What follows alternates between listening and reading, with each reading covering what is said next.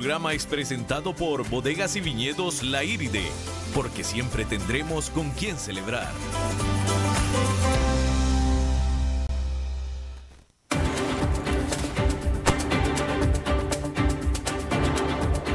Inicia a las 5 con Alberto Padilla un programa diseñado con el objetivo de llevarte diariamente un tema de actualidad, acompañado siempre de reconocidos editorialistas, de lunes a viernes a las 5 de la tarde por CRC 89.1 Radio, a las 5 con Alberto Padilla.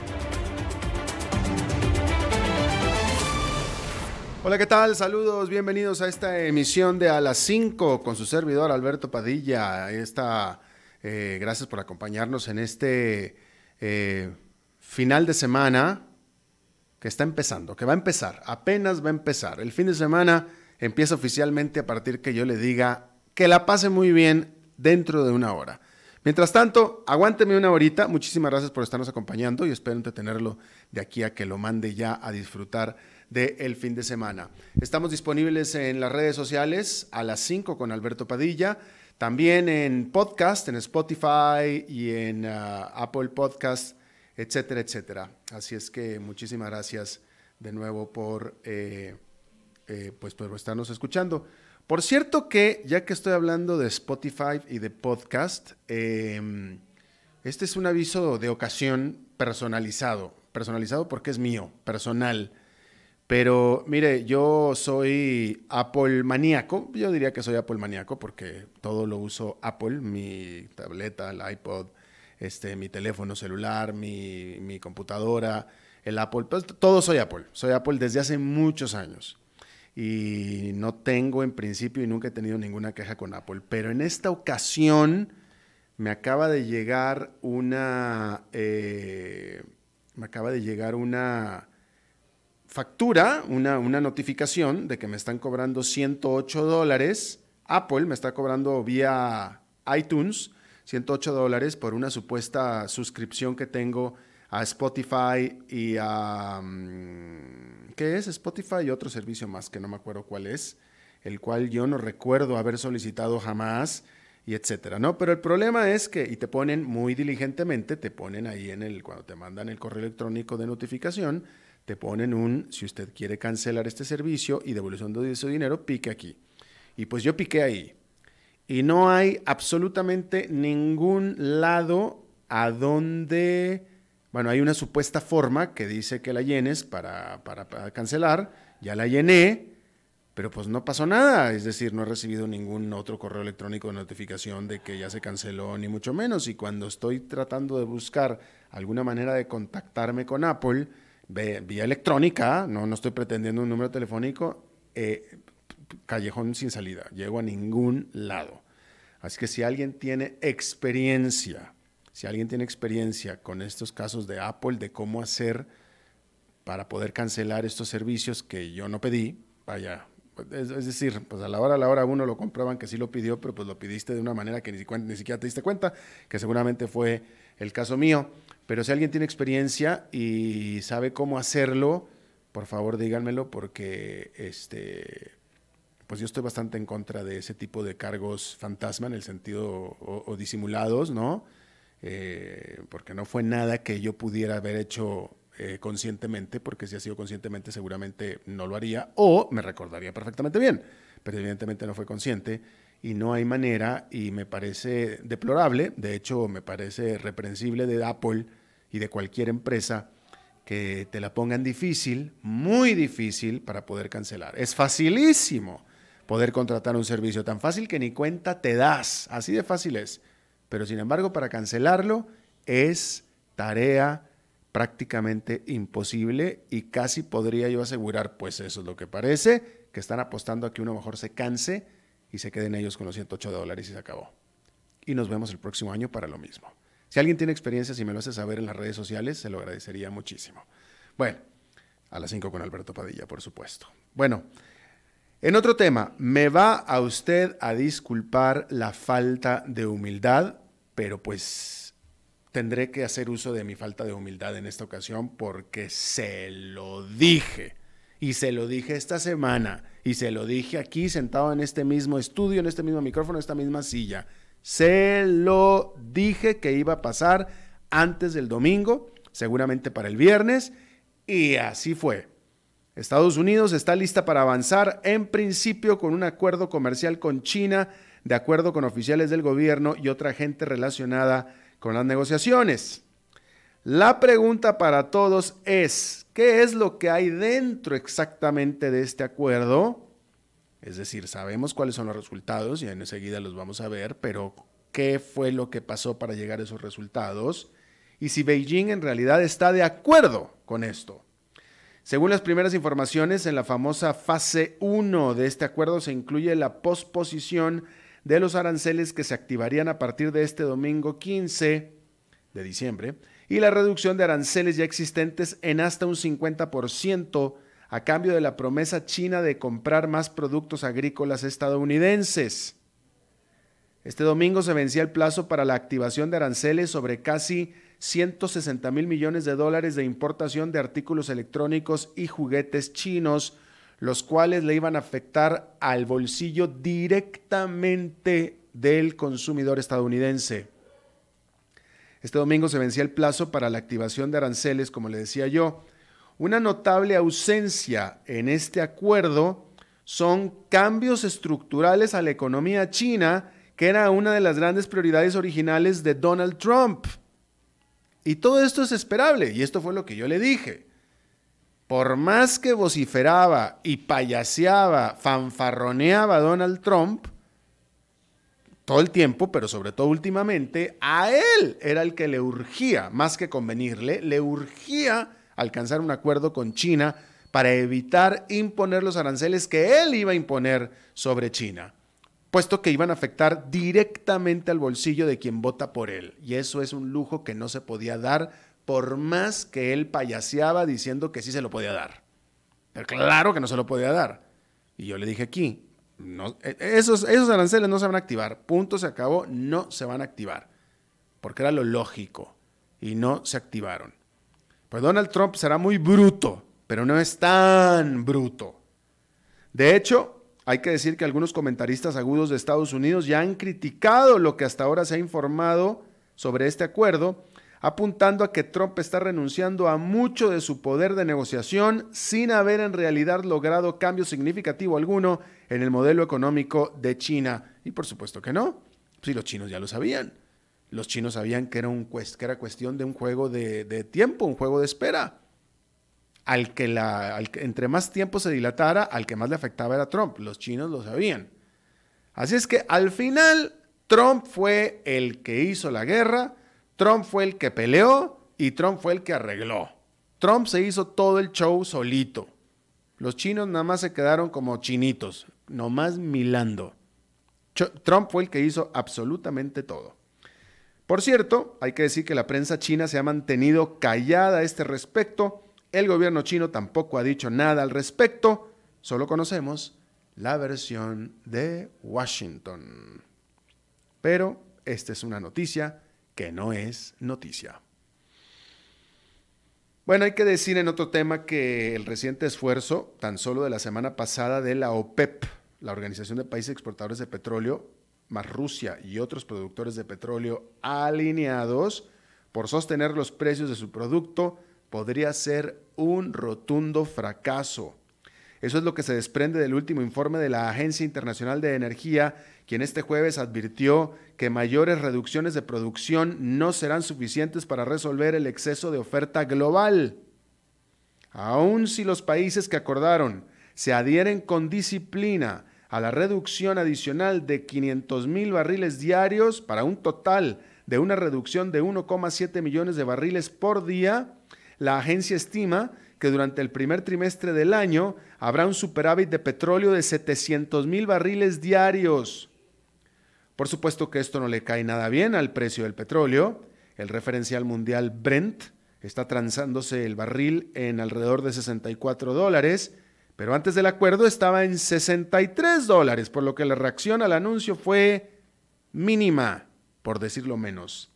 Al respecto, el banco de inversión VS dijo a sus clientes recientemente que estima el precio del petróleo Brent permanecerá en un rango de entre 60 y 70 dólares por diversos factores, entre ellos la incertidumbre económica global y la ambigüedad de la producción de petróleo de esquisto, o sea, el shale oil, por parte de Estados Unidos. Bueno, el primer mensaje que Christine Lagarde o Lagarde envió tanto a los inversionistas como a la prensa fue ella hará las cosas a su manera como presidente del Banco Central Europeo. Hay que decir como nuevo presidente del Banco Central Europeo. En su primera conferencia de prensa desde que asumió el mando apenas en noviembre, Legard advirtió que tendrá su propio estilo, por lo que no deberá, no, deberá nadie tratar de, de interpretarla, de compararla, ni de dudar de lo que diga. Aseguró que será ella misma y por tanto probablemente será diferente. Como es esperado, el Banco Central Europeo decidió dejar intactas a las tasas de interés, como era de tan esperado, mientras que continuará con su programa de compra de activos, de activos financieros, por 23 mil millones de dólares mensuales. De hecho, son 23 mil 300 millones de dólares mensuales. Y esto lo hará por el tiempo que sea necesario, aclaró el Banco Central ajustó al alza su estimado de crecimiento económico de la eurozona para este año de 1,1 a 1,2%, es decir, marginal, pero redujo la del próximo año de 1,2 a 1,1%, es decir, igualmente bajo tanto el 2019 como el 2020 en términos de crecimiento económico de la Unión Europea. La atención ha estado cayendo sobre la flamante líder monetaria de la Unión Europea, o del, eh, exacto, es la, líder de la monetaria de la Unión Europea, quien asumió el puesto apenas en noviembre, viniendo directo de ser director gerente del Fondo Monetario Internacional. Legard, quien es abogado y no economista, ha dejado claro que no quiere ella caer en la pelea que se dio luego de la controversial decisión de septiembre de restablecer el programa de recompra de bonos para estimular a la economía de la eurozona. A pregunta expresa sobre si sería más halcón o paloma, Legard aseguró que lo suyo es más bien ser un búho. Eso dijo, un búho. Pues según ella, estas aves se les relaciona con la sabiduría. Bueno, la empresa One Connect es tan solo la última de las empresas perdedoras de plata fondeadas por la inversora japonesa SoftBank en salir al mercado luego de su colocación en Nueva York este viernes. La empresa de tecnología financiera, es decir, FinTech, es en realidad el menor de los problemas para SoftBank ante los otros dos casos eh, chupadores de dinero, literalmente perdedores de dinero de alto perfil. Primero, el desastre que ha sido WeWork y el otro, el barril sin fondo financiero que ha sido Uber que entre ambos le han costado a la japonesa miles de millones de dólares solo en este año 2019. Sin embargo, eso no significa que la propia OneConnect no sea un dolor de cabeza eh, por derecho propio. Fundada por la aseguradora china Ping An, el año pasado alcanzó una evaluación de 7.500 millones de dólares como proveedora de servicios de tecnología para los bancos chinos. Sin embargo, Bien pronto los inversionistas comenzaron a perder su confianza y su valuación se desplomó durante los preparativos para la salida de bolsa que iba a tener en Hong Kong. Por lo tanto, decidieron cambiar de bolsa a Nueva York, pero pues eso tampoco ayudó. OneConnect rebajó en un 50%, o sea, la mitad, su estimado de evaluación pretendida originalmente a 3.600 millones de dólares. Es decir, estaba en más de 7 mil y quedó en 3.600, la evaluación que estaban pretendiendo ellos, dejándole a SoftBank otra mancha más para el año, además de perder su aura como gran inversor estrella. Lo único no tan peor es que al menos OneConnect parece que va por el camino de Uber de hundirse, pero pues poco a poco, y no el desastre nuclear que fue WeWork. Alemania condenó la intención de Estados Unidos de sancionar a las empresas constructoras del gasoducto Nord Stream 2 que llevará gas de Rusia a Alemania. Dos comités del Senado en Washington aprobaron una iniciativa de ley que ordenan los castigos. Al respecto, el ministro del Exterior de Alemania aseguró que la política energética europea se decide en Europa y no en Rusia. Sin embargo, hay que decir que el gasoducto ha generado controversia también dentro de Europa. La producción industrial de la zona euro cayó por 0,5% en octubre respecto de septiembre. Pero la Agencia de Estadísticas de la Unión Europea, o mejor dicho, la Eurostat, revisó a la baja la cifra de septiembre de un marginal crecimiento, ahora una marginal contracción de 0,1%, siendo particularmente pronunciada en Alemania e Italia. Sin embargo, la manufactura aumentó en Francia por un aumento en la demanda de bienes de consumo. En la Gran Bretaña, el Partido Conservador del primer ministro Boris Johnson arrasó en las elecciones generales del jueves. Con la mayoría de los 78 asientos del Congreso asegurados, Johnson se hace del poder que no tenía para poder resolver ahora sí el Brexit. La libra esterlina subió 2% con la noticia.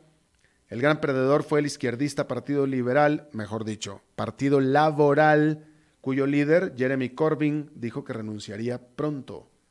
Corbyn proponía una serie de medidas económicas izquierdistas las acciones de las empresas e industrias que, consideraban, que se consideraban las más afectadas por estas propuestas de Corbyn fueron las que más subieron en la Bolsa de Valores de Londres. Hay que decir que el primer ministro de la Gran Bretaña, Boris Johnson, ahora tiene ya más poder, más poder que antes no tenía. Eso no significa que no vaya a tener muchos problemas a la hora de tratar de concretar el Brexit. Bueno, esta noticia es bien cortita, bueno, no, sé si la voy a hacer muy cortita, pero es muy cortita, pero es terrible. Es terrible noticia. Es muy mala noticia la que le voy a decir yo en este momento. La CEPAL, la Comisión Económica para América Latina y el Caribe, reduce su estimado de crecimiento para América Latina, para toda América Latina, este año a solo 0,1% anémico por decirlo menos, tétrico definitivamente, espeluznante, mal. Solamente 0,1% de crecimiento para toda América Latina, en promedio. Mientras que las proyecciones de crecimiento para el 2020 se mantendrán bajas en torno al 1,3% para la región en su conjunto. A mí me parece, en base, yo, yo, no, soy economista, no estoy haciendo ningún cálculo econométrico Simplemente en base a lo que estamos viendo en alrededor del mundo. Le acabo de decir que eh, Europa está al borde de la recesión económica. Yo no sé cómo es posible que la CEPAL esté considerando que el 2020 vaya a ser un año pronunciadamente mejor que el 2019, cuando en el 2019 crecimos a 0,1%, es decir, prácticamente cero, y en el 2020 vamos a crecer 1,3%. ¿Cuáles son las determinantes de esta? No sé. Le acabo de leer incluso que la propia Agencia Internacional de Energía dice que va a haber exceso de petróleo simplemente porque el mundo va a estar demandando menos, simplemente porque va a estar creciendo menos.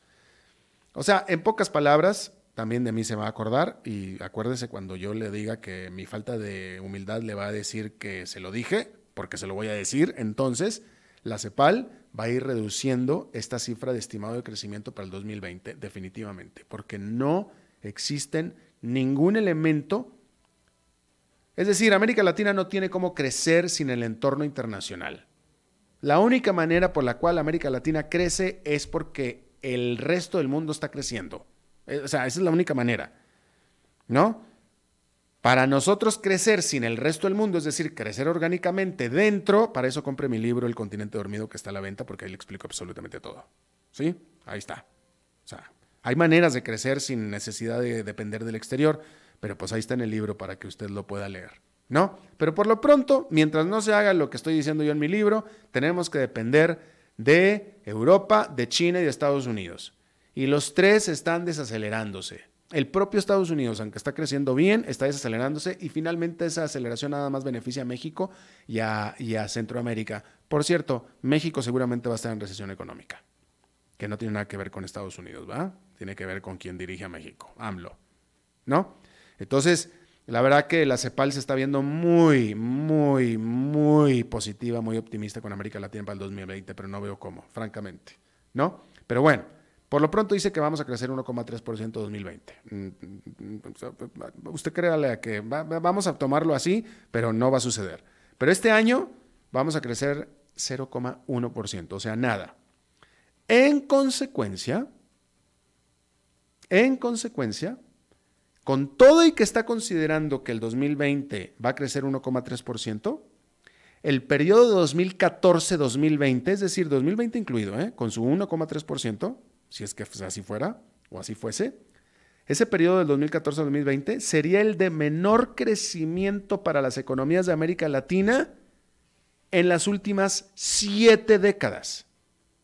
En los últimos 70 años no habíamos crecido tan poquito como lo vamos a hacer cuando complete el 2020 con un crecimiento 1,3%, que va a ser mucho mejor que el crecimiento que estamos teniendo este año, en teoría. Terrible noticia, terrible. Y de nuevo, aquí estamos esperando. Por eso se llama el libro El continente dormido, porque estamos dormiditos esperando a que el resto del mundo crezca. Y si el resto del mundo no crece, pues entonces nosotros menos, ¿no? Bueno. Vamos a algo un poquito más positivo. Esta es una de estas notas que a mí me gusta mucho, de estas notas de estadísticas. Y déjeme, eh, le hablo de los destinos, los 10 destinos turísticos más populares en las búsquedas de Google en Estados Unidos. Es decir, ¿Cuáles son los 10 destinos turísticos que el estadounidense más buscó en Internet a través de Google durante el 2019? Los que más buscó, no los que más visitó, son cosas diferentes, ¿no? Pueden ser puros soñadores que están vigentes, o sea, ¿no? Este, pero, pero son los, los destinos más buscados, no los más comprados ni los más visitados, los más buscados. El número uno, las Maldivas, las Islas Maldivas. El número 2, Japón. El número 3, Bora Bora. El número 4, Las Vegas, un destino dentro de casa, porque de nuevo, esto es lo que están buscando los estadounidenses.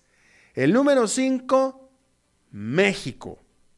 Sin embargo, hay que decir que mientras que México es el destino número 5 más buscado en Google por los estadounidenses, es y por mucho México el destino más visitado por los estadounidenses.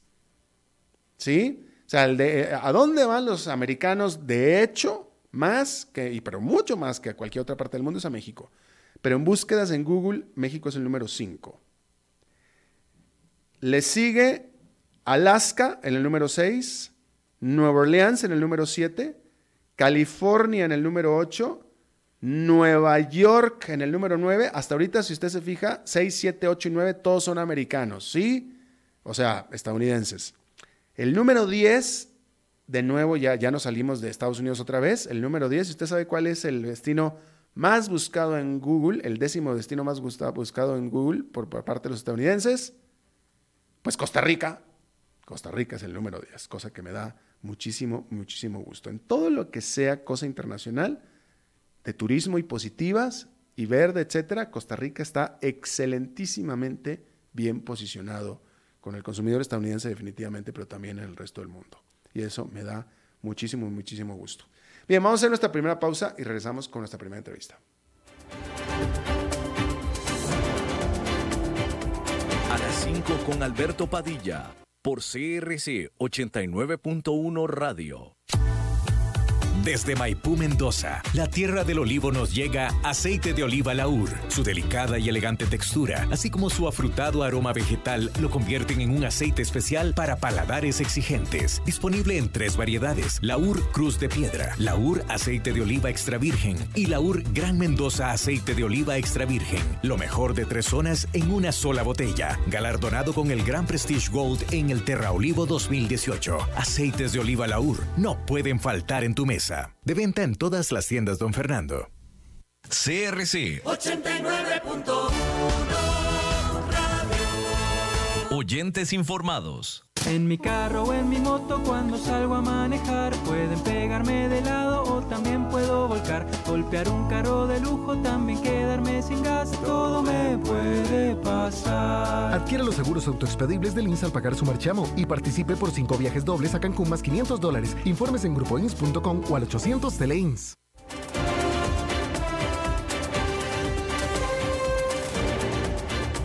Seguimos escuchando a las 5 con Alberto Padilla. Eh, muchísimas gracias por estar con nosotros. Eh, hay una empresa, eh, aquí, una empresa alemana, es alemana, ¿no es cierto? ¿Verdad que sí? Es alemana, basada aquí en Costa Rica, las operaciones de Costa Rica, ¿no? Que se llama GFT. una empresa de buen tamaño, vende más de 500 millones de dólares al año y tiene una presencia importante aquí en Costa Rica y se dedica a impulsar la transformación digital de entidades financieras líderes a nivel mundial. Em, cosa que me gusta mucho. Esa, parte de Costa Rica siempre la he dicho yo que me gusta mucho, ¿no? Que eh, la Costa Rica no tendrá mucha inversión manufacturera, pero sí tiene mucha inversión de pensamiento, de, de, de neuronas, y eso me gusta mucho. Bueno, hay que decir que eh, esta empresa GFT Technologies pues está estrenando Jefe País. Lleva aquí presencia hace ya más tiempo, pero el que es nuevo es el Jefe País. Y otra de las novedades es que el Jefe País es Tico. Y es la primera vez que hay un Jefe Tico aquí en esta empresa alemana. Y está conmigo Fabián Salazar, eh, flamante Jefe País de GFT. ¿Cómo estás? Bueno, pues muchas gracias primero por la invitación. Eh, bastante bien y bueno, un saludo a todos los radioescuchas y bastante agradecido por la invitación y por poder hablar un poquito de GFT y nuestra oferta, específicamente, como bien lo decía su persona, en temas de transformación digital, que bueno, eso ahora es sumamente importante, pues las empresas andan buscando cómo mejorar sus modelos operativos y poder generar eficiencias eh, tanto para sus empleados como para las empresas per se, ¿verdad? Claro.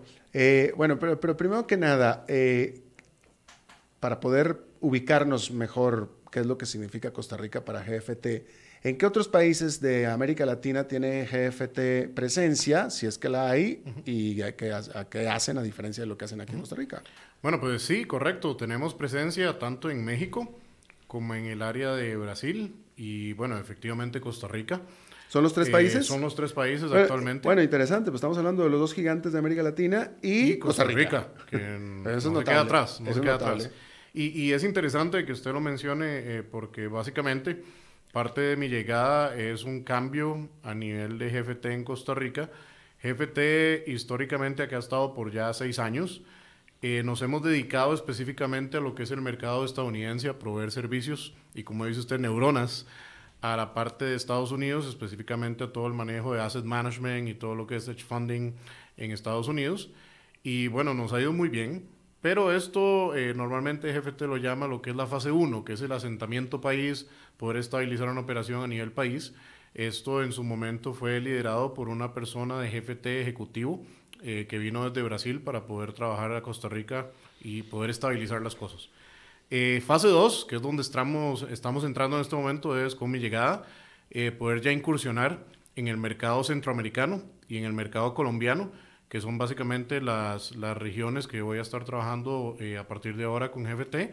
No vamos a descuidar definitivamente el mercado internacional, pues básicamente sigue, un, sigue siendo un nicho muy interesante para poder exportar talento de, Costa Rica hacia el mundo pero sí estamos convencidos de que Costa Rica significa un, un, lugar muy estratégico para poder vender la oferta de GFT a nivel de la región y estamos 100% convencidos de que hay muchas oportunidades de desarrollar negocios en lo que es la banca y todo lo que es la parte financiera. Es importante eh, destacar que seguramente en el caso de GFT también, ya no lo dirá Fabián, pero creo saber la respuesta, puesto que es respuesta general para todas las inversiones. Cuando una empresa extranjera va e invierte en México o en Brasil, Gran parte de lo que hace es para atender los grandes mercados de México y de Brasil. Gran parte de lo que hacen, ¿no? Este, México en particular es una potencia exportadora, pero mucho del interés, mucho de, la, de, lo, de lo que van a hacer estas empresas ahí es para atender el mercado tan grande. En el caso de Costa Rica no es así, porque Costa Rica el mercado es muy pequeñito. Entonces lo interesante es que vienen las empresas acá para de aquí saltar hacia afuera. Y tú lo acabas de decir, ¿cuáles son los países que ustedes atienden desde acá? En este momento atendemos lo que es Canadá, lo que es México casualmente y lo que es el mercado de, Estados Unidos. Y bueno, evidentemente con esta fase 2 que le mencioné anteriormente, la intención es poder ya trabajar localmente en Costa Rica, que sí consideramos que hay oportunidades, y evidentemente en toda la región centroamericana. Y, bueno, estamos claros que Colombia tiene un gran capital para desarrollo de negocios y, lo vemos con una, oportunidad enorme por la cercanía, por nuestro lenguaje, que no hay mayor eh, diferencia, y pues evidentemente creo que hay una gran cercanía entre lo que es Colombia y Costa Rica de todas maneras para hacer negocios, ¿verdad? Ajá, eh, supongo que falta mucho, vaya, es muy prematuro, pero como hay fase 1 y fase 2, ¿habrá fase 3? Bueno, bien, lo, bien, bien lo ha dicho usted, ¿verdad? Eh, fase 3, creo que estamos en un momento muy prematuro, pero sí es importante mencionar que con la ejecución de fase 2 nuestras proyecciones son poder aumentar la capacidad de, de, nuestra oferta en Costa Rica y esto significa requerir más talento a nivel de, de, nuestro, de nuestra empresa. Actualmente somos 110 colaboradores y evidentemente estamos proyectando un crecimiento en Costa Rica. Eh, no le puedo dar un número exacto, pues mm. evidentemente está asociado con las oportunidades que se vayan presentando, pero sí evidentemente lanzar la invitación a la, comunidad de tecnología que esté al tanto de nuestras páginas, eh, tanto a nivel web como a nivel de lo que es Facebook, LinkedIn. Y esto es muy importante mencionarlo, eh, don Alberto, porque con la regionalización se abre un gran portillo que es eh, el talento que no necesariamente es bilingüe. Y esto es un tema muy interesante, ¿verdad? Porque a nivel de las empresas internacionales, pues se generan muchas oportunidades muy buenas, pero siempre existe esta pequeña barrera del lenguaje, ¿verdad? Entonces, parte de lo, de lo que vamos a poder colaborar al país es poder generar estas oportunidades de empleo que están focalizadas a la región a nivel tecnología y evidentemente nuestra visión sigue siendo el ser una empresa bilingüe. Entonces esto inclusive va a generarle oportunidades a personas a poder aprender lo que es trabajar en una empresa del calibre GFT y, y por qué no ya aprender temas como otros idiomas y poderse ver envuelto en, en, otras oportunidades fuera de, la región, ¿verdad? Claro, pero a ese respecto estoy leyendo yo aquí eh, alguna declaración o en este comunicado que es, es de ustedes, por cierto. Pero bueno, dice aquí que uno de los objetivos tuyos es fortalecer las acciones que permitan crear un hub de innovación en Costa Rica, ya que consideras que para lograrlo es clave promover una educación integral desde preescolar que a futuro permita una mayor inserción en carreras tecnológicas, pues reconoce que el capital humano en estas áreas es escaso. Eh, eh, esa última parte ya la conocíamos, ¿no? De que es escaso, es decir... Así es eh, o sea, e, el hecho de que el capital humano, sea escaso habla de dos cosas, una buena y una mala. Una es que hay mucha demanda por ellos y otra, y la mala es que hay poca oferta. Eh, eh, hay más demanda que oferta. Este, ¿qué es lo que, ¿De qué manera pueden coadyuvar ustedes? Aquí das las de, de fortalecer las acciones que permitan. ¿De, qué manera vas a fortalecer esas acciones? Bueno, actualmente ya lo estamos haciendo. Eh, ejemplos específicos. durante este año hemos estado trabajando con escuelas públicas en, en lo que es la provincia de Heredia. Eh, básicamente estamos yendo a las escuelas con muchachos que son expertos en todo el tema de robótica y en estas piezas de Lego y estamos yendo con los niños y niñas a poder eh, colaborar y poder que ellos jueguen con estas herramientas. ¿De qué manera están yendo? Cuéntame. Eh, bueno, básicamente enviamos ingenieros específicamente a las clases. Ellos básicamente tienen un programa donde simulan robots, donde les enseñan cómo utilizar con una computadora lo que es programar estas pequeñas piezas de Lego y mucho la intención es quitar ese miedo, ¿verdad? Quitar ese miedo tanto para lo que son niños y niñas, a lo que es temas de ingeniería, a lo que es temas de matemática, todo lo que es el tema de, robótica, porque casualmente en, en, mi comunicado yo expreso un punto muy importante y es esto hay que quebrar el patrón desde edades tempranas. Desde los niños de 4 o 5 años hay que empezarles a enseñar que estas cosas no son complicadas, que estos temas son más bien cosas que se pueden disfrutar, que pueden hacer un Lego que sea un pato y que el pato camine y tome por aquí algo y lo mueva para acá. Eso es realmente algo que yo firmemente creo, pues gracias a Dios he tenido la oportunidad de ser parte del Comité de Tecnología de CINDE por los últimos siete años y, casualmente hemos buscado cómo incentivar el poder seguir posicionando al país como un hub de tecnología. Y, y, el GFT, pues evidentemente hace un perfecto alineamiento con mis creencias, pues hemos tenido esta oportunidad. Por otro lado, no podemos descuidar lo que es ya el talento joven que ya ha sido formado. Y en GFT tenemos un programa que se llama Start Program, Start Program, que básicamente lo que hacemos es tomar personas recién graduadas de universidades, les damos la oportunidad de trabajar con nosotros, con clientes de Estados Unidos, inclusive ya clientes reales, que puedan recibir el coaching y toda la experiencia de muchachos y muchachas de años ya de trabajar en la industria y conforme van progresando, tener la oportunidad de quedarse con nosotros en un trabajo ya fijo. Esto es quebrar de nuevo el patrón, porque, a ver, eh, si nos vamos a la historia, eh, mucho de la problemática es, yo salgo de una universidad, invierto cinco años de mi vida, voy al mercado y me topo con puestos, eh, a ver, junior, donde me están pidiendo dos, tres años de experiencia. Entonces esto no, no logra ser una, un match, ¿verdad? Entonces yo vengo saliendo, pero ¿de dónde puedo tomar la experiencia si, si acabo de salir de la universidad? Este tipo de programas le abren la puerta a muchachos y muchachas a quebrar esa patrón, a quebrar esa barrera y poder ingresar en empresas de alto calibre. Tú ya llevas, este, eh, bueno, en GFT eres nuevo, eh, en la industria tecnológica de Costa Rica ya llevas más tiempo, unos 7, 8 años, ¿no? Eh, bueno, inclusive son más, son 17 años específicamente en la parte de tecnología. Bueno, yo, yo, yo, yo, de Tomos igual digo que te ves muy joven. Muchas ya, gracias. Ya te delataste, pero Muchas bueno. Gracias. Ya, delataste, pero... No, pero eh, eh, hemos tenido aquí a varios, varios eh, colegas tuyos eh, y todos hablan de, de, la escasez de recurso humano, ¿no? este, en todo este tiempo, ¿te parece a ti, con, y con toda la llegada, pues están llegando empresas? Sí, sí, sí. sí, ¿El problema se está resolviendo o se está agravando? Bueno, esto es una pregunta con muchas aristas, ¿verdad? no, no, no, se está resolviendo, se está agravando. Yo diría que evidentemente al haber más llegadas se tiene que ver como un, más una línea de que se puede estar agravando, ¿verdad? Porque evidentemente la academia está haciendo esfuerzos por generar talento, pero si la velocidad de las empresas va mucho más rápido, pues evidentemente la burbuja tiende a, hacerse más grande. La demanda se está eh, acelerando. O sea, me parece que sí. La demanda es parece que sí. Me parece que sí. y esto obviamente pues genera la necesidad de, de, acelerar nosotros soluciones, ¿verdad? Y de buscar soluciones, como le digo anteriormente, como universidades, colegios, escuelas. Pregunta, ya para despedirnos. Claro. Em, ¿Qué tanto sería una solución o parte de la solución integral? Entonces, todas las soluciones tienen que ser integrales, ¿no? ¿Qué tanto es problema o qué tanto sería solución eh, hacer una reforma o un ajuste a las leyes migratorias para personal especializado aquí en Costa Rica? en mi criterio personal, esto puede ser una, una curita y no necesariamente una solución. Mm.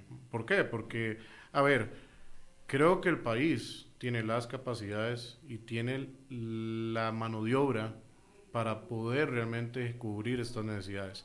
Tiene que ser un plan integral donde tanto el gobierno, la industria y, y evidentemente oportunidades como las que genera CINDE de diálogo generen un plan para podernos mantener como un hub de tecnología.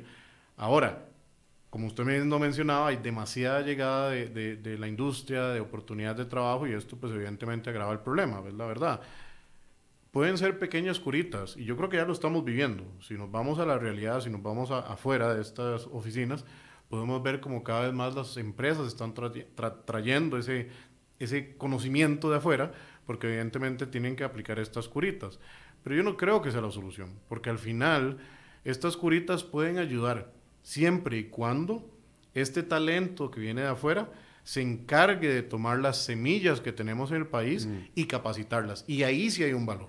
Pero traer talento de afuera simplemente para que venga a solucionar algo y después uno vuelva a ir, el problema sigue estando. Entonces no hay mayor solución. Pero si este talento viene a ayudarnos con su expertise y compartirla, ahí sí hay una solución. Qué interesante. Muy interesante. Eh, bueno, Fabián Salazar, eh, nuevo flamante country manager para GFT. Este, bueno, pues felicidades y, ojalá, porque esa, esa, esa solución, o sea, e, esto que tú estás planteando en este momento, si se solucionara, sería un salto cuántico para Costa Rica como país. Estamos totalmente de acuerdo y yo creo que es lo que hemos venido trabajando por más de 6, 7 años en este comité que le mencioné anteriormente, porque sigue existiendo esta creencia y esta fe eh, que es más una convicción claro. de que aquí hay mucho talento y sigue habiendo mucho talento y para muestra lo que usted menciona de cómo siguen y siguen llegando oportunidades. Por supuesto. Bueno, muchísimas gracias por la visita. No, muchas gracias, muy amable, de verdad. Felicidades. muy amable. Vamos a una pausa, regresamos con Humberto Saldívar.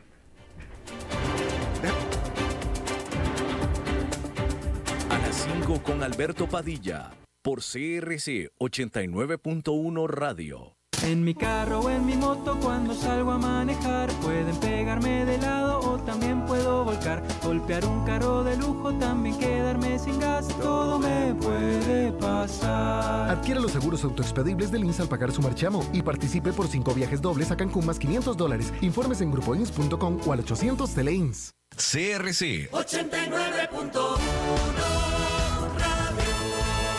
Oyentes informados. Agua es vida, salud y bienestar. Por eso, vos y los tuyos necesitan agua purificada, ozonizada y embotellada San Ángel. Hace que tu vida sea más larga y saludable con agua San Ángel.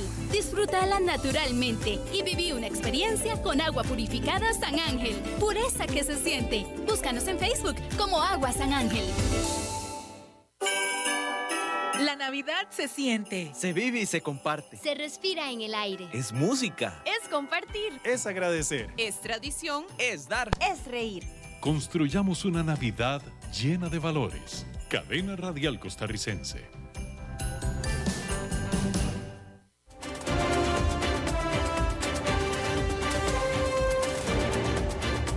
Seguimos escuchando a las 5 con Alberto Padilla.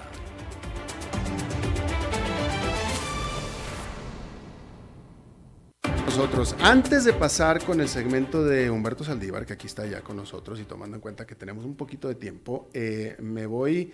Primero que nada, qué pena, Humberto, porque te va a volver a tocar este, otra de las mis diatribas pero no, no espero que participes. No, no, no espero que no, no, te voy a comprometer con que participes, pero me voy a aventar rápido. Gracias, gracias. sí, me lo vas a agradecer. No, no, te lo, me lo voy a aventar rapidito porque eh, ahora sí otra vez voy a volver a pedir ayuda al público porque este, quiero que me digan si yo soy el que estoy mal, porque me están pasando cosas que yo digo, yo creo que yo estoy haciendo algo mal, ¿no? Me pasó otra experiencia hoy y, y por eso se lo estoy platicando, porque quiero que ustedes me digan si yo soy el que estoy mal, o sea, si yo soy el que debo de bajar mis expectativas aquí eh, como residente de Costa Rica, ¿no? Rápidamente, déjeme le comento que fui a, una, a esta óptica, a una óptica aquí en, San José, en, Escazú, em, y pues a, comprarme eh, lentes nuevos, ¿no? Que son los que traigo en este momento. De hecho, bueno, nada más, pero nada más los vidrios, los, los armazones los llevé yo, ¿no? Y muy bien, ya me atendieron y todo perfecto. Ok, perfecto. Entonces me dijeron, no, pues eh, sus lentes van a estar en tal día, ¿no? Y de hecho me llamaron para decirme, eh, ya están los lentes. Ok. Entonces voy yo a la óptica a recoger mis anteojos. Llegué yo un día entre semana a las 12, si mal no recuerdan, como 12, 12 y cuarto del mediodía. Eh, la puerta de la óptica estaba entreabierta. No estaba totalmente abierta, pero estaba entreabierta. En una cortina, ¿no? metálica. Eh, me asomo y veo que está la señorita ahí al fondo en su escritorio y le digo, señorita, vengo por mis anteojos. Me dice la señorita, ay, no, qué pena, sabe que es que estoy almorzando, no puedo. Le digo, pero señorita, es que estoy aquí. Me dijo, no, pues qué pena, no, no, yo estoy almorzando, no puedo.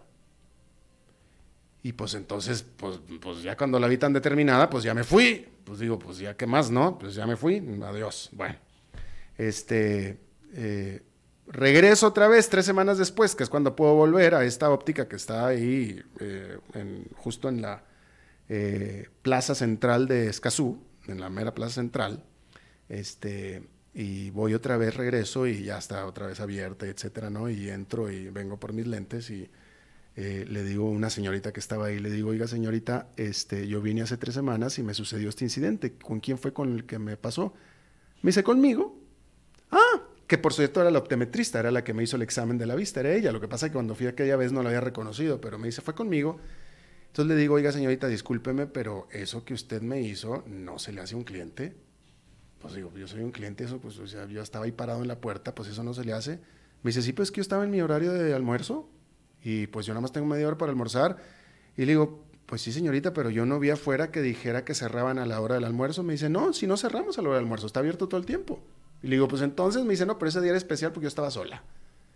Le digo, bueno, señorita, pero pues yo estaba en la puerta, ¿cómo es posible que me despache, que me, que me, que me, que me lance, que afuera? Le digo, este, hubiera cerrado la puerta, no hubiera bajado el vehículo, ¿no? Me dice, no, es que no podía cerrar la puerta porque no podía. Este, y además, este, pues yo también tengo derecho a tener mi almuerzo. Le digo, señorita, yo no estoy discutiéndole eso. Lo que yo digo es que si ya está el cliente parado ahí, que el cliente viene aquí a darle su plata, a regalarle su dinero, pues lo menos que puede hacer es atenderlo, ¿no? Y el punto es que se puso a discutir conmigo, ¿no? Se puso el tú por tú la señorita. Encima de todo, todavía se puso a discutir. Y, me empezó a echar a ella el rollo, ¿no? Y me dice, no, pues que yo, que tengo derecho a mi almuerzo, eh, a mí mis jefes me respetan el almuerzo, así es que yo esperaría que los clientes también. Y me empezó a dar todo un sermón. Al final ya no quise ponerme a pleito porque ya la vi que estaba muy convencida. Entonces pues yo pregunto, yo le voy a decir una cosa. En Estados Unidos Y en México, porque también en México, esas cosas no pasan. O sea, el cliente está ahí, al cliente se le atiende y se entiende desde el principio que el cliente está ahí a dejar dinero y pues bueno, bienvenido el dinero del cliente y yo no puedo ver la ocasión en que un empleado no vaya a atender a un cliente porque está en el almuerzo. ¿No? Pero pues aquí sí me pasó y la señorita en realidad me estaba regañando a mí. Pues digo, porque eso fue lo que pasó, ¿no? Entonces, pues yo quiero, o sea, si yo estoy mal, si yo soy el que tengo que adecuar mis expectativas a Costa Rica, pues díganmelo y ya me tranquilizo, ¿no? Porque, pues digo, yo, yo llegué aquí como que con, yo pues digo, vaya, yo, yo, yo estoy reclamando mis derechos como cliente, ¿no? Y se lo reclamaría a cualquier otra persona que fuera cliente. Oiga, pues, pues usted es el cliente, usted es el que manda, pero pues aquí la señorita me empezó a tratar, me empezó a dar una, un tratado de por qué no tenía yo la razón. Y bueno, Díganme ustedes, ticos, si, si yo soy el que debo bajarle aquí a mi, a mi cuento, porque pues ya para acostumbrarme, ya irme aclimatando aquí al asunto. Eh, y bueno, eh, saludos al, al, dueño de la óptica, el doctor, eh, bueno, supongo que, el, no sé, el señor Vargas, que fue el que me llamó para decirme que mis lentes estaban este, ya listos, pero pues cuando fui me echaron para atrás. Pero bueno, en fin. Ahora sí, Humberto, no te sientas comprometido, ¿eh? No, no, tiene nada que ver contigo. No, pues, yo sé que no. Experiencias, fíjate que en Costa Rica no me ha pasado, a lo mejor en Panamá sí. Este, uh, ya tenías que, ya, saliste el coletazo ahí. Sí, sí, sí, pero en Costa Rica hasta el, momento no. Pues y, y, de alguna manera se me hizo raro. Pues, eh, tienes media hora, ok, pues pasa un poquito.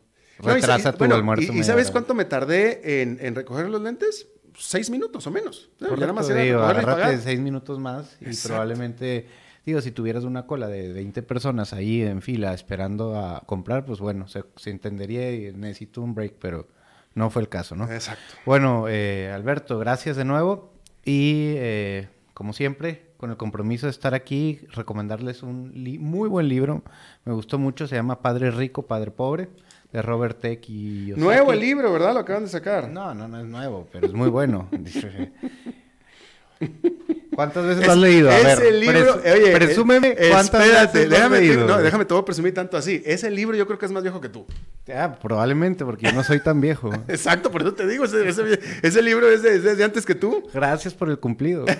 padre rico, padre pobre, man. perfecto. Bueno, se lo recomiendo, habla mucho de cómo no nada más eh, eh, el estudio, sino el enfoque al crecimiento y, y, y emprender, emprender durismo es eh, la base del éxito de alguna manera, ¿no? Supongo que ya eres rico después de haber leído ese libro. Eh, no, no precisamente, pero es, una, es un buen consejo.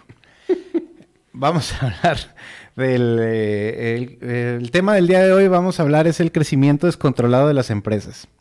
Por lo general, uno de los principales objetivos en los que suelen centrarse los empresarios reside en lograr un crecimiento permanente y cuantitativo de la compañía que dirigen, por lo que siempre apuntan sus estrategias a lograr un mayor nivel de ventas, mayores ganancias y mayor cobertura geográfica, lo que en definitiva significa generar mayor ingreso tanto para los accionistas como para los empleados.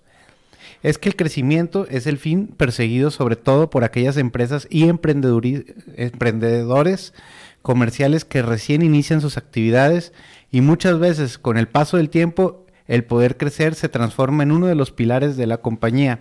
No obstante, el crecimiento no siempre es beneficioso. Muchos se preguntarán qué puede haber de cierto en esta afirmación, cuando en realidad nos educan para creer que el objetivo principal es crecer. Pero lo cierto es que ese crecimiento a nivel empresarial debe ser controlado cuidadosamente. ¿Por qué? Pues bien, precisamente porque cuando se produce un crecimiento no planificado, pueden aparecer ciertos problemas tales como la falta de financiación, la insuficiencia de conocimientos y la posible brecha en cuanto a las instalaciones y el equipamiento. Por este motivo es sumamente importante poder reconocer cuál es el punto máximo de crecimiento que debemos alcanzar con nuestro negocio para en base a ello definir una estrategia que permita mantener el control. Como ya he mencionado, uno de los problemas que debe enfrentar la empresa cuando permitimos que llegue a tener un crecimiento desmedido es la falta de financiación. Todos sabemos que a medida que un negocio crece es inevitable que se necesite conseguir financiamiento adicional para realizar mayores inversiones en equipamiento, instalaciones y materias primas.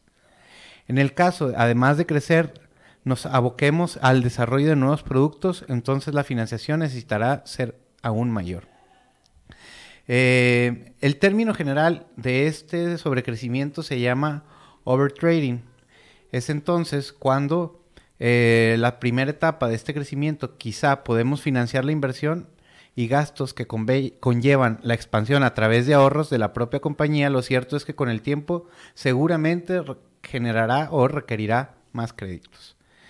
Eh, el overtrading se produce cuando la empresa amplía sus operaciones de forma vertiginosa, lo que lo hace ingresar en un ciclo negativo afectando de forma directa las ganancias y produce un menor capital de trabajo.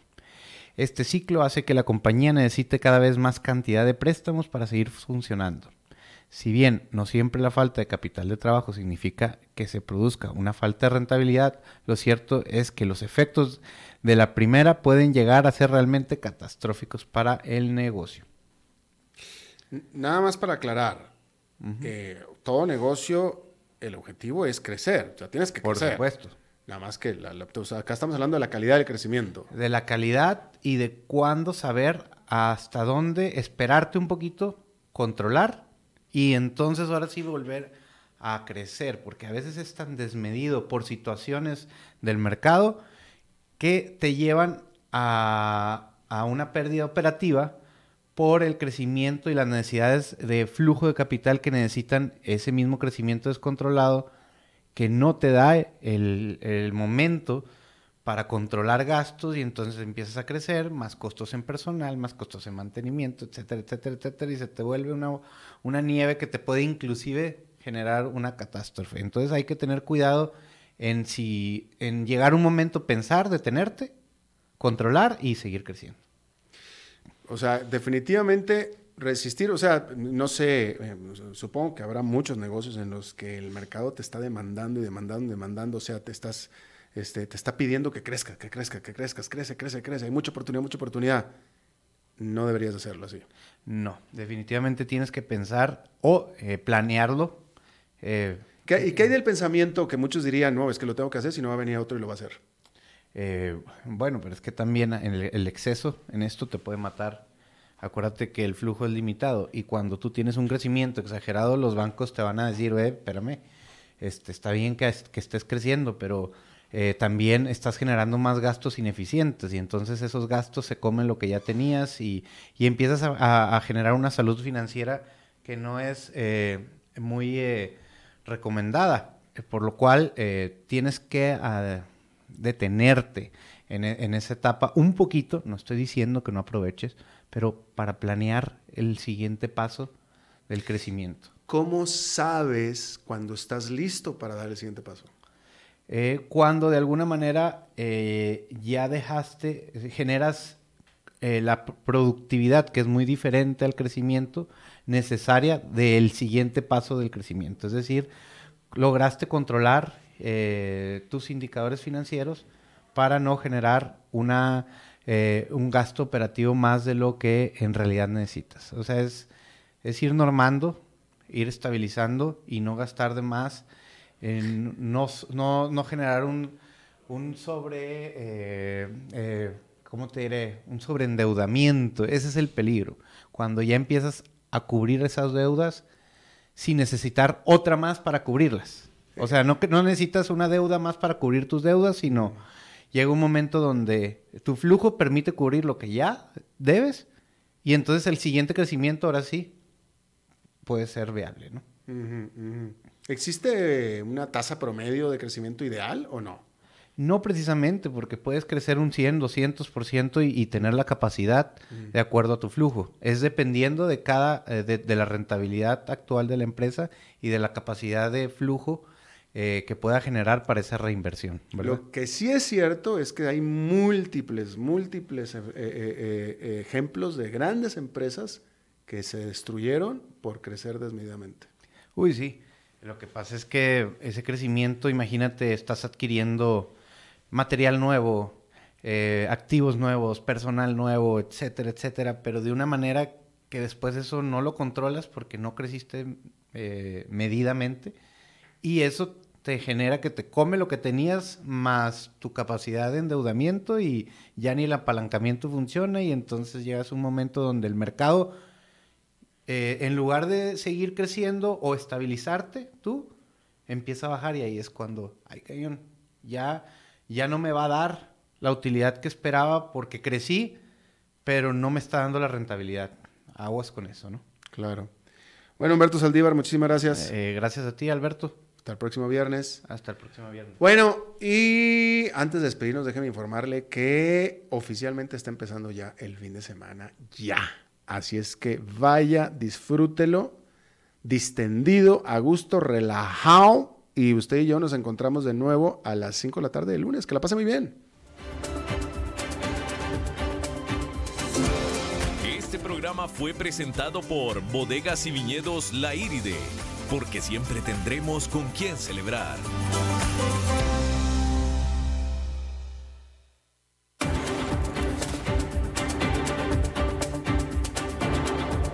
Concluye a las 5 con Alberto Padilla. Un programa diseñado con el objetivo de llevarte diariamente un tema de actualidad, acompañado siempre de reconocidos editorialistas, de lunes a viernes a las 5 de la tarde por CRC 89.1 Radio, a las 5 con Alberto Padilla.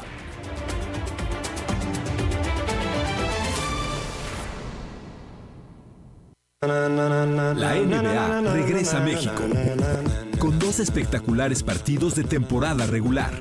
No te este jueves 12 de diciembre a los Detroit Pistons contra Dallas Mavericks a las 8 de la noche y el sábado 14 de diciembre a los Phoenix Suns contra San Antonio Spurs a las 4 de la tarde.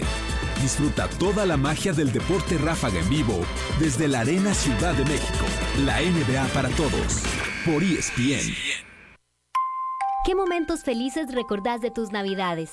Hacer tamales y queques navideños con toda mi familia. Celebrar con mis primos y primas de zonas alejadas. ¿Y vos? ¿Qué recuerdos tenés? Que los recuerdos de Navidad nos hagan felices todo el año. Fundación Ciudadela de Libertad les desea unas felices fiestas. Estas elecciones impactan todo lo que usted tiene cerca.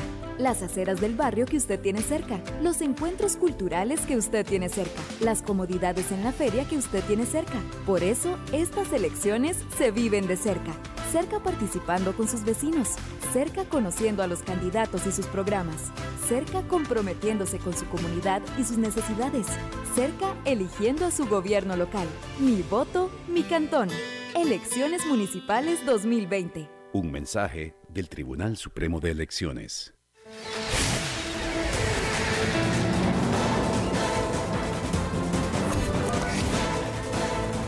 Inicia el resumen informativo en noticias CRC 89.1 Radio.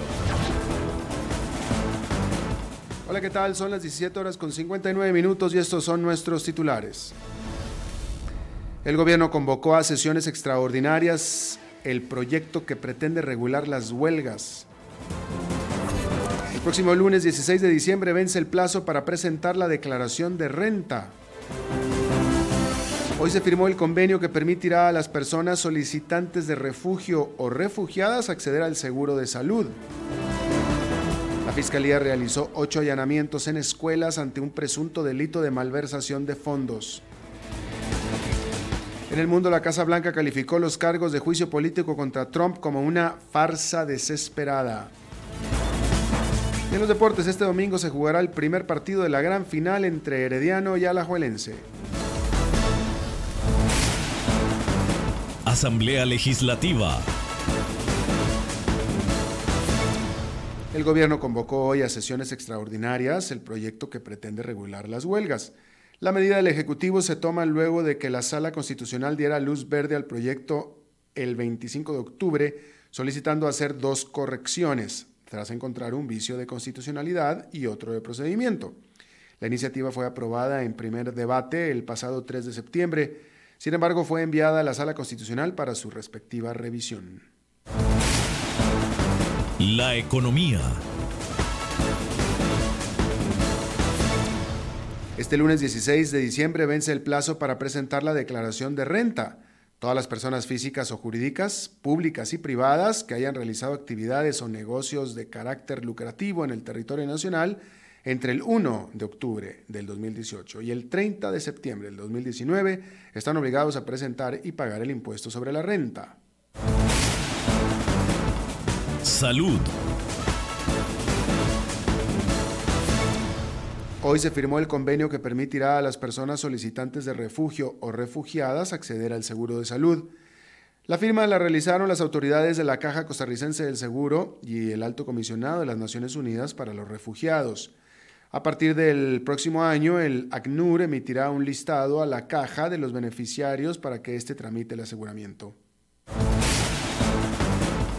Judiciales.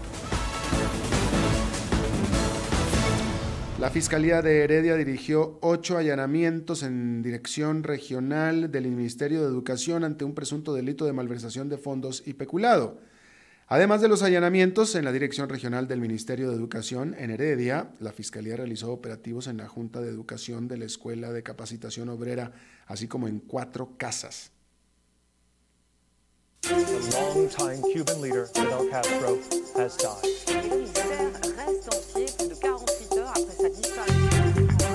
Internacionales. La Casa Blanca calificó los cargos de juicio político contra Donald Trump aprobados por el Comité Judicial de la Cámara de Representantes como una farsa desesperada. El comité aprobó en la mañana de este viernes los cargos de abuso de poder y de obstrucción al Congreso contra el presidente. Ambos fueron aprobados con los votos a favor de los 23 demócratas que integran la Cámara, mientras que los 17 republicanos lo hicieron en contra. Las acusaciones ahora pasarán al recinto donde votarán el Pleno de la Cámara de Representantes, también de mayoría demócrata. El evento posiblemente tenga lugar la próxima semana.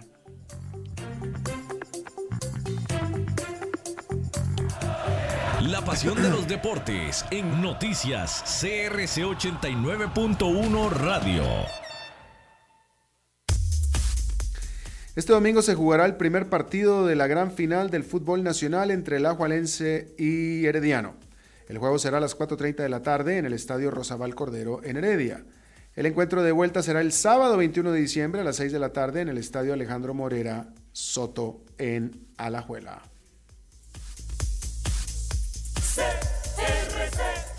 Está usted informado a las 18 horas con 3 minutos. Gracias por habernos acompañado no se vaya todavía porque está empezando el programa de La Lupa. Después de eso, que tenga buen fin de semana. Los saluda Alberto Padilla.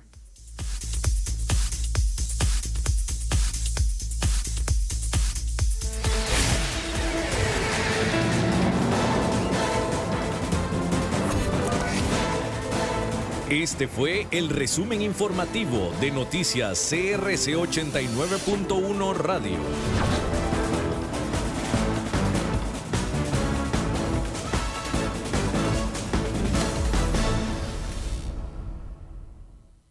El programa de hoy corresponde a una repetición.